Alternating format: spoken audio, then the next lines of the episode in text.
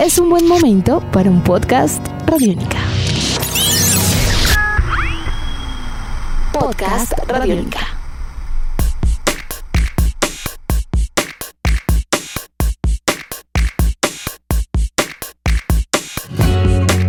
Bienvenidos a esta nueva emisión de Podcast Rock and Roll Radio, un producto de Radiónica desarrollado por el señor Andrés Durán, arroba Andrés Durán Rock, y quien les habla Héctor Mora, arroba Mora Rock and Roll, bajo la producción de Juan Jaramillo, Jairo Rocha y la captura sonora del Mono Gutiérrez.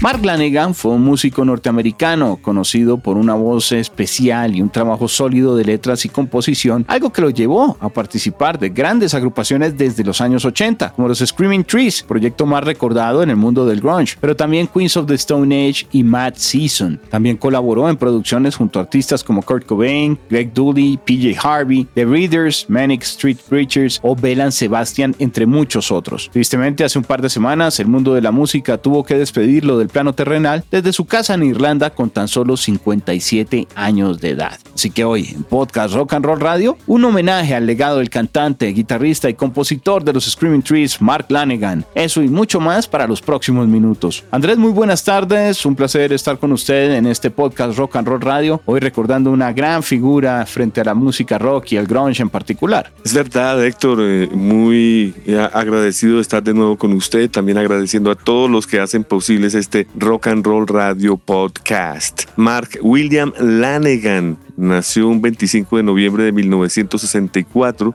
y fallece un 22 de febrero del 2022, 57 años de edad. Él nació en Enselburg, Washington, Estados Unidos y pues fallece en Killarney, Irlanda a los 57 eh, años eh, después de haber sido afectado gravemente por el COVID-19. Es claro que para las generaciones de los años 90, este señor es eh, cercano, digamos, a un Lou Reed, qué sé yo, es, es una figura supremamente importante para los 90, tanto así que pues digamos que Nick Cave se, dio a, a, a, a, dar a conocer sus sentimientos a través de las redes y muchísimos otros, ¿no? Sin lugar a dudas, el mundo dio a conocer que perdió uno de sus grandes músicos, compositores, autores, porque también escribía y pues eh, prominente figura de lo que conocemos como movimiento grunge, aunque él, como ya lo hemos dicho varias veces, Héctor, eh, comenzó mucho antes de que existiera el término grunge o rock alternativo. Pues de hecho, Andrés, los Screaming Trees fueron una agrupación de gran influencia para muchas bandas que luego entrarían dentro de esa etiqueta nueva y ya que aparece eh, mucho más consolidada algunos años entrada ya la década de los 90. Eh, es decir, Screaming Trees fue influencia de Nirvana, fue influencia de todo el movimiento grunge, de Soundgarden y demás. Es una banda que viene desde mediados de los 80. Entonces, eso es muy importante tenerlo presente y complementar de pronto esa visión que usted nos, nos presentaba también frente al trabajo de Mark con lo que era como solista, porque fueron 11 álbums en estudio que él presentó en una faceta distinta. De hecho, hay producciones 2019, 2020 todavía de él, muy coherentes, con un toque muy Lou Reed, ¿sabe? Tuve la oportunidad de, acercarme a algunos de los últimos álbumes justamente para este podcast y encontré un link con uh, Lou Reed, con algo de David Bowie, con mucho respeto por la poesía punk de Patti Smith, incluso a veces con, un coqueteo, un juego con el misterio de Leonard Cohen muy especial, sin que sea tan denso, siempre fue como muy maduro, ¿sabe? Y, digamos que eh, lo que usted ha dicho está escrito, es,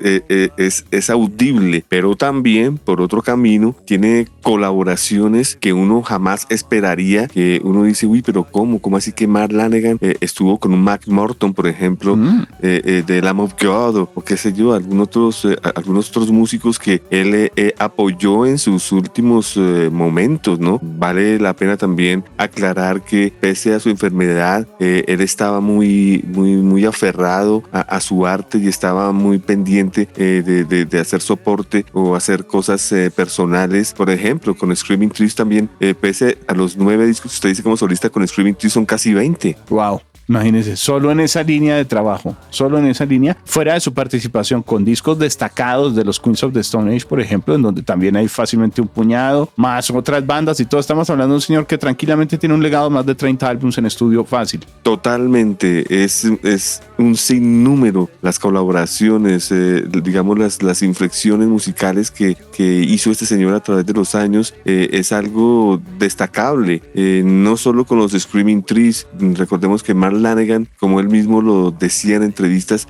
comenzó muy temprano su carrera, no solo musical, sino su madurez como, como ser humano. él dice que comenzó a tener problemas de alcohol a los 12 años y comenzó a utilizar las drogas de una manera exagerada a los 18. Así que eh, esto también hace que este señor se miscuyera en el, en, el eh, circuito de Seattle eh, pues de una manera ya experimentada al lado de los que apenas estaban comenzando a trabajar, cosa que pues se le merecía un determinado respeto por su recorrido musical, por su recorrido callejero.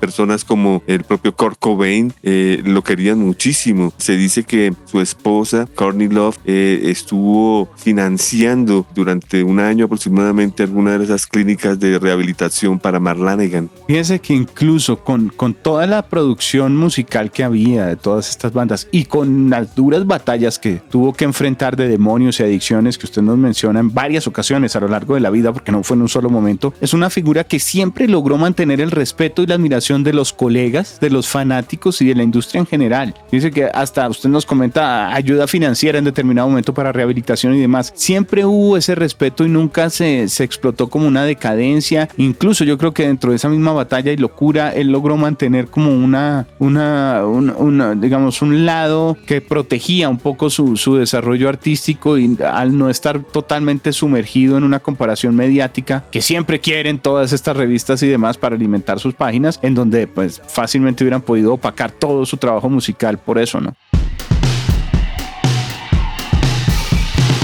Héctor, no podemos dejar por lado su participación con Queens of the Stone Age, que no fue tímida. De, de, toda su discografía, solo en dos discos no está él, que es en el primero y en el último.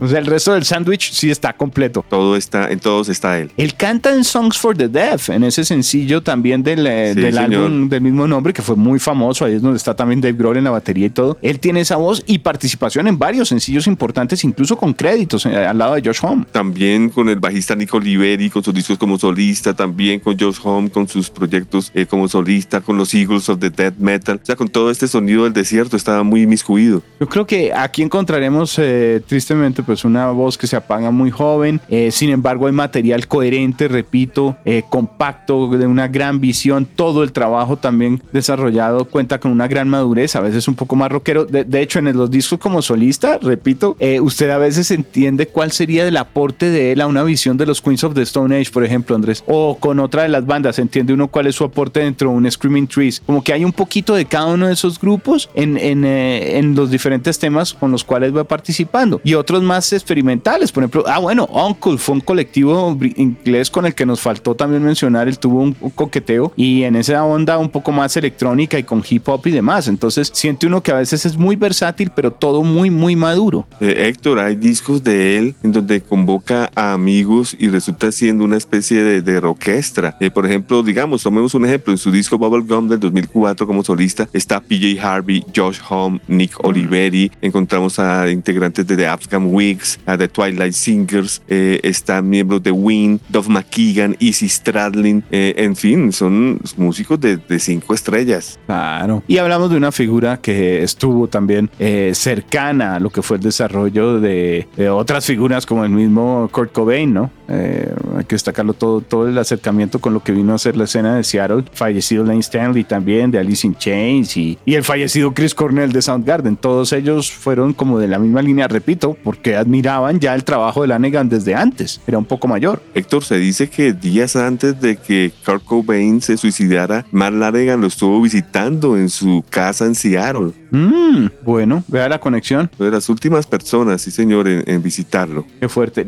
fueron muchos los artistas que se manifestaron London tras el fallecimiento, digamos, toda su familia eh, trató de ser muy reservada y hubo mucho respeto de la comunidad en general, pero una gran cantidad de figuras estuvieron también enviando todas sus condolencias toda vez que hablamos nuevamente de una persona muy muy importante, sobre todo dentro de la industria de la música. No, no hemos mencionado a los Gutter Twins o a los Afghan Wings, con quien también participó varias veces. Sí, señor. Tres discos, de hecho. Y, y, todo esto eh, comenzó, todo este deceso eh, comienza en marzo del 2021 cuando Lanegan es hospitalizado por, una, por un cuadro de COVID-19 severo en donde casi muere Héctor. Eh, él, él, quedó temporalmente sordo, no pudo volver a caminar, tuvieron que inducirlo en coma durante mm. varios meses y en una entrevista en 2020 él dijo que eh, aprendió la lección. Él describió que es eh, claro que es un infierno lo que él vivió y que eh, admite que él era uno de los cabezahuecas que no creía en la vacuna, pero como digo, dice que aprendió la lección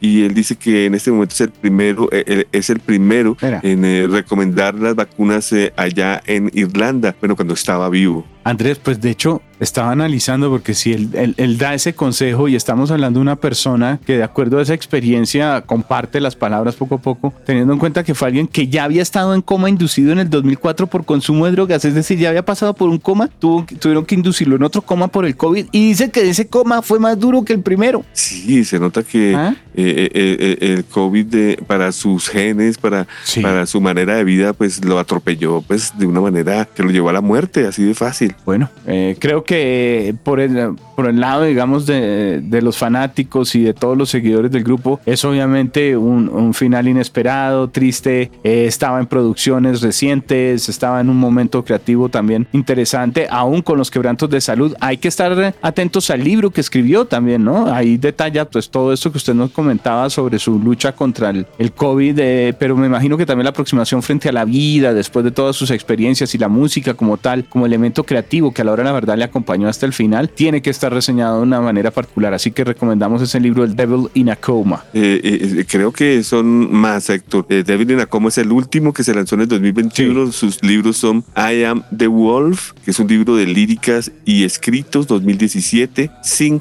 Backwards and Web, 2020. Plague Poems with Wesley Eslo, Eisold 2020 también, eh, Living California 2021 y Devil in a Coma 2021. Ahí están, los Devil in a Coma. Una literatura amplia, ¿no? Eh, realmente nos damos cuenta que varios yo libros, tampoco. yo aprendí con, este, con esta investigación, Héctor, porque esos son eh, registros que quedan de por vida y uno se da cuenta que este señor estaba pues apuntando a, a, muchos campos de, de las artes, ¿no? Sí, tanto en guitarra como en producción, como en composición como en voz, Andrés, porque fíjese, podemos contrastar. Participó como invitado en canciones de Moby y también de los suecos Cult of Luna, que es otra cosa metaleramente hablando distinta. Héctor, eh, en el último disco de Call of Luna él participa, que está en el top 25 Metal Detector de febrero del 2021. Eso es, eh, digamos, eh, algo que uno queda sin, sin palabras. Claro, porque además tiene que ser de las últimas grabaciones que alcanzó a dejar. Claro, totalmente, de lo último. It's called I Am the Wolf. Mm. -hmm.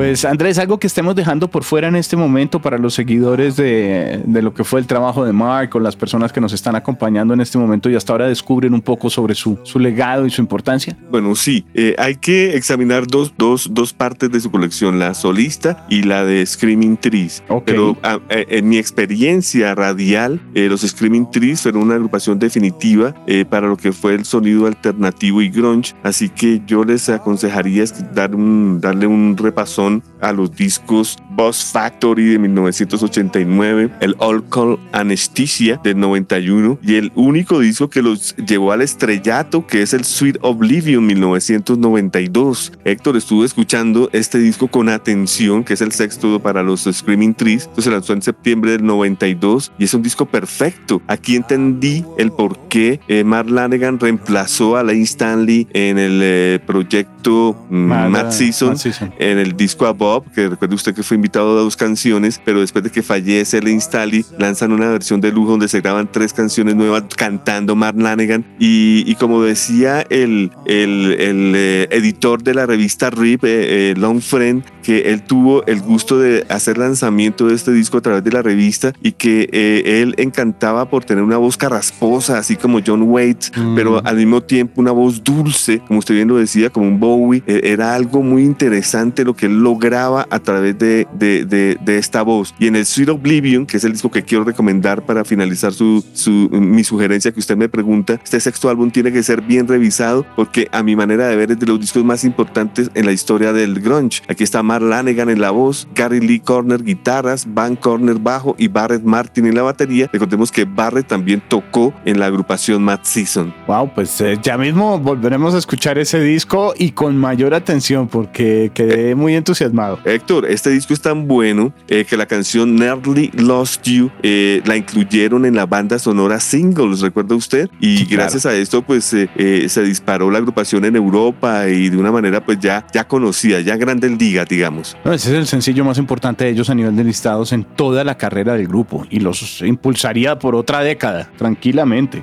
Nearly Lost You. Bueno, Andrés, pues eh, creo que ha sido, como siempre, un placer poder acompañarlo en lo que ha sido este recorrido desarrollado por el señor Andrés Durán Rock, eh, quien les habla, Héctor Mora, arroba Mora Rock and Roll, bajo la producción de Juan Jaramillo, Jairo Rocha, la captura sonora de Jorge El Mono Gutiérrez, producto exclusivo de Radiónica, eh, del cual creo que quedamos muy contentos el día de hoy al, al darnos cuenta que hay tanta música para recordar a Mark. Así es, larga vida a Dark Mark, como se le apodaba, Mark el Oscuro. Nosotros lo conocemos aquí como Marlanegan. No one remembers the names of martyrs or kings. No one remembers much of anything. Hola, soy Fausto García Calderón. Hago parte del equipo de paz de Radio Nacional de Colombia y quiero invitarlos a escuchar Inquebrantables, Voces del Cambio la serie de podcast en la que les traemos historias de gente excepcional que está cambiando la historia en lugares a los que ha llegado la paz. Sigan estos relatos que traemos desde las regiones colombianas cada mes. Encuentren este podcast en cualquier plataforma de distribución que prefieran y en nuestra página web Radio Nacional Co. Nuestros podcasts están en radionica.rocks, en iTunes, en RTVC Play y en nuestra app Radionica para Android y iPhone. Podcast Radionica.